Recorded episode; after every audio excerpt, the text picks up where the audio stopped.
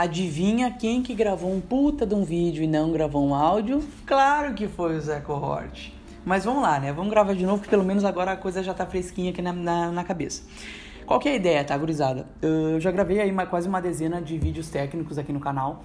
E a ideia é começar a gravar alguns vídeos um pouco mais uh, falando sobre a relação que a gente tem com o nosso cliente. Né? Falando hoje especificamente sobre controle de expectativa, mas a ideia é começar a produzir alguns conteúdos que sejam mais audíveis, porque até agora todos os tutoriais tu precisa assistir para conseguir aprender.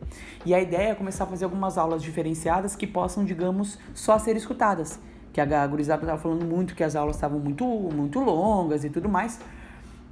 Então, para que o pessoal não tenha que parar 20, 30 minutos para assistir uma aula, a ideia é começar a fazer essas, essas aulas que podem servir praticamente como podcast. Se tu, claro, gosta de ver o meu rostinho aqui maravilhoso na tua tela, beleza. Mas a ideia é que eu faça esses vídeos um pouco mais, um pouco menos técnicos, para que para falar sobre outros assuntos e principalmente para que tu consiga consumir esse conteúdo sem ter que parar o que tu está fazendo. Beleza? Então, Hoje eu quero falar um pouco justamente sobre isso, né? Uh, controle de expectativa.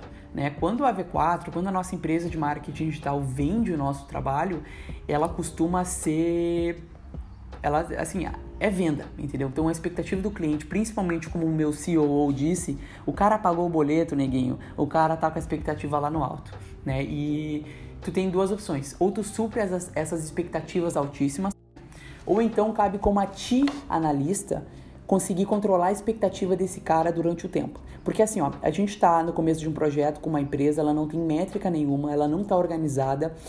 É o que eu sempre falo, tu tem que arrumar a casa antes de começar a receber visitas. Né? Então é o que eu sempre falo para meus clientes, eu já controlo a expectativa deles já na primeira reunião, antes do kickoff, na reunião de apresentação eu já falo com eles justamente sobre isso. Porque a gente tem tido muito esse problema ultimamente. Não porque a gente não entrega resultado, mas porque o resultado que a gente entrega e tem entregado não conseguiu suprir as expectativas do cliente. Não porque o resultado estava ruim, mas porque as expectativas do cliente estavam altíssimas. Por isso que eu acredito que tem alguns pontos que a gente deve bater com o analista, e eu tenho batido, que tem funcionado muito. Primeira coisa, a questão do que que tu consegue controlar, o que que tu consegue controlar parcialmente e o que que tu não consegue controlar.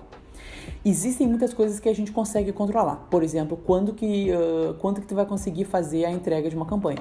Isso é um papel completamente do analista. Cabe a tu se organizar para dar um prazo para o teu cliente.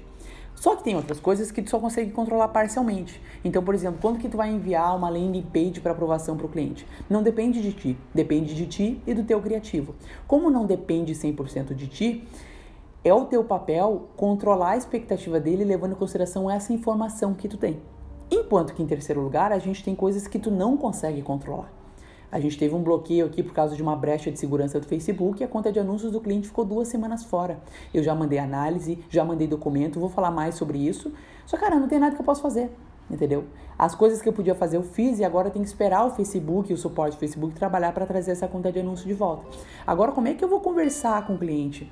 Para mostrar para ele algo que eu não consigo controlar. Entende que é muito perigoso eu chegar para o cliente e falar: não, a nossa conta de anúncio caiu, daqui a três dias ela tá de volta. Chega três dias, não voltou. E aí? Tá, mas o Zé, tu falou para mim que a três dias ele tá de volta. Então, isso é o segundo passo. Levando em consideração essas informações do que, que tu pode controlar do que, que tu controla parcialmente e o que, que tu não consegue controlar, tu vai fazer as tuas promessas, os teus grupos de entrega e os teus planejamentos em cima disso. Se tu consegue controlar, tu tem muito mais assertividade e abertura de dar um prazo pro cara. Olha, meu, quarta-feira, 8 e meia da manhã, eu vou te mandar a campanha certinho vai começar a rodar. Agora, se é algo que não consegue controlar completamente, ou tu não consegue ter um nível de foco e organização ainda para conseguir saber a data exata, não dá uma data exata. Fala assim, ó, meu, no meio da semana que vem eu vou te mandar. Até o final da semana que vem eu vou te mandar. Até hoje de noite eu vou te, eu vou te mandar. Porque eu vou dizer, um dos meus maiores defeitos é que eu ainda não sou o cara mais organizado do mundo. Então o que, que eu vou fazer? Enquanto eu ainda não aprendo a me organizar muito bem, e eu quero fazer um vídeo falando mais sobre isso, uh, eu vou controlando a expectativa do cliente em cima disso. Eu não vou falar, irmão, amanhã de manhã, às 8 e meia da manhã, a landing page vai estar lá no, no, no teu e-mail. Tu não consegue controlar. E se o criativo ficar doente, se ele ser atropelado, se ele não conseguir entregar, seja lá o que, que, que, o que aconteça, quem tu vai falar pro teu cliente? Vai jogar a culpa no teu criativo? Não interessa, o criativo trabalha na tua empresa. Não é o nome do criativo que vai ser manchado, é o nome da tua empresa que vai ser manchado. Por isso que se tu não controla, abra um pouco os teus prazos, não dê prazos específicos. E obviamente, se são coisas que tu não consegue controlar, tu vai controlar as tuas expectativas do teu cliente em cima disso. Cara, caiu a conta de anúncio, costuma levar até três dias para voltar, mas tudo depende do suporte do Facebook entendeu? Então, se tu não consegue controlar, cara, é uma coisa que a gente não consegue controlar. Eu tô fazendo tudo que eu posso para fazer isso e qualquer atualização eu vou te avisando. E é isso que tu tem que fazer. Levando em consideração fatores que tu consegue controlar ou não e o quanto que tu pode te prometer de prazo para esse teu cliente, aí resta de tu saber justamente o que que tu pode fazer para prevenir esse tipo de coisa. Terão vídeos no canal falando sobre esse tipo de coisa e principalmente é muito importante que tu se previna mostrando pro teu cliente o que que tu vai fazer se não dá certo? Quando a gente consegue começa a trabalhar com cliente, tem muita coisa que a gente tem que fazer. O primeiro mês é só é tipo é tipo curso do Bop, irmão. O primeiro mês é só porrada, entendeu? Tem que arrumar a casa, tem que treinar CRM, tem que fazer treinamento de time de vendas, tem que pegar pixel, tem que pegar tag, tem que fazer landing page, tem que fazer criativo, tem que testar público, tem que testar abordagem, tem que testar produto, tem que testar criativo, tem que testar LP, tem que testar a jornada do consumidor. É muita coisa. E se tu levar seis meses mês, tchau, neguinho. Tu não vai conseguir fazer isso em um mês. Mas tu levar meio ano para fazer isso, o cliente não vai esperar nem meio ano para dar churn. Por isso que tu já precisa estabelecer esses prazos dentro do teu planejamento, controlar a expectativa do cliente e principalmente, principalmente levando em consideração as, as coisas que tu só consegue controlar parcialmente e que tu não consegue controlar. O que que tu vai fazer? Tu vai mostrar para o teu cliente essa realidade que eu acabei de dizer sobre o que tu consegue controlar ou não e principalmente vai mostrar para ele o que que tu vai fazer se der certo, o que que tu vai fazer se não der certo. Eu vou começar a testar públicos. Eu acho que o público que mais vai dar resultado é o público de engajamento. Se não for o público de engajamento, eu vou testar vários públicos e o público que der mais certo, aí a gente vai trabalhar.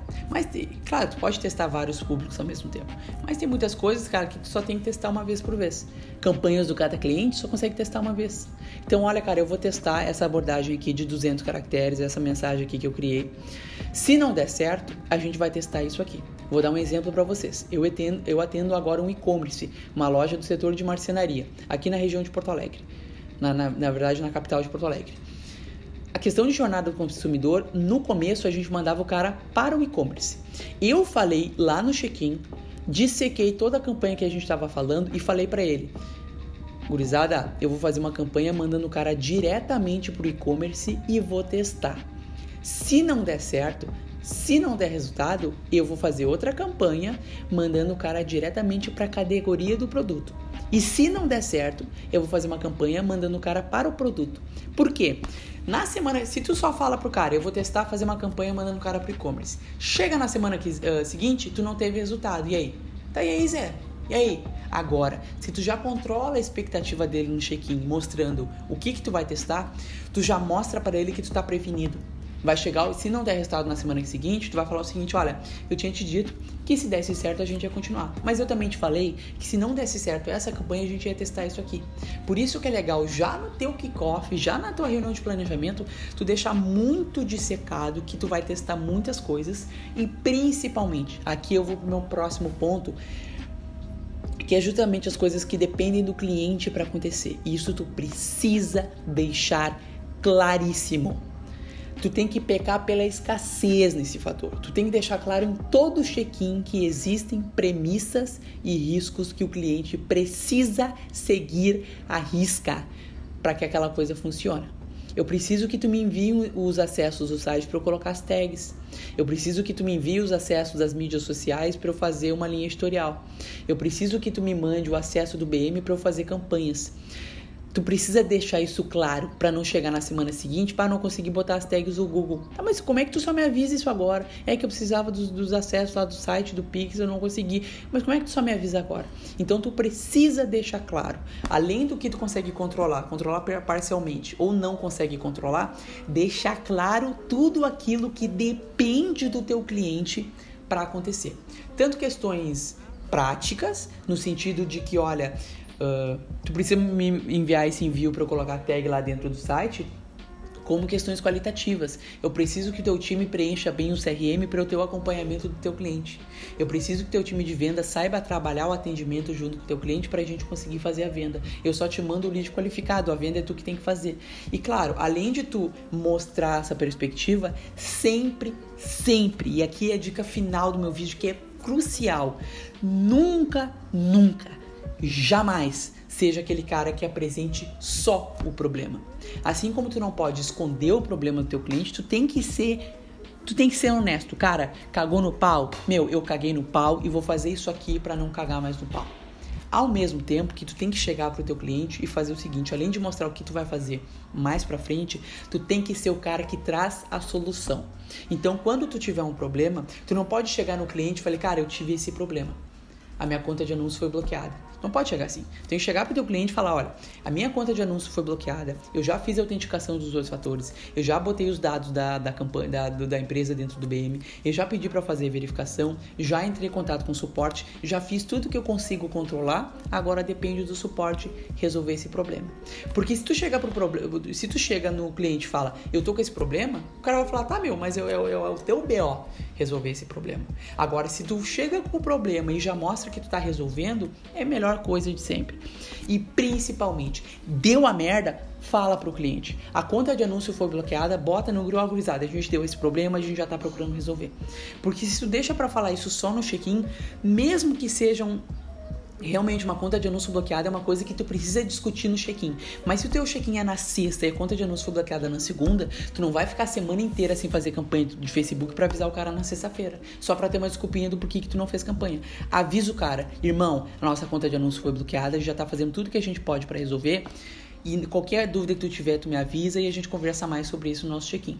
E durante esse período, é capaz de tu já ir correndo atrás e quando chegar no check-in, tu já vai poder falar pro cara, ó oh, meu, na segunda-feira para ti, eu falei para ti que eu já tava com esse problema, que eu já tava correndo atrás de resolver e antes do check-in a gente vai nem precisar discutir isso que eu já consegui resolver esse problema, entendeu? A gente tem que deixar de ser orgulhoso, é uma merda. Eu cansei de apagar incêndio aqui dentro, mas cara, é isso. É melhor que tu seja um bombeirão foda que chega com um mangueirão 5 minutos e apaga o fogo do que tu deixar a casa inteira queimar e quando tiver só na cinza tu chegar pro cliente e falar: "Ah, mas a gente pode construir uma do zero". Não pode construir uma do zero. Ela não vai te ele não vai te contratar para construir essa do zero.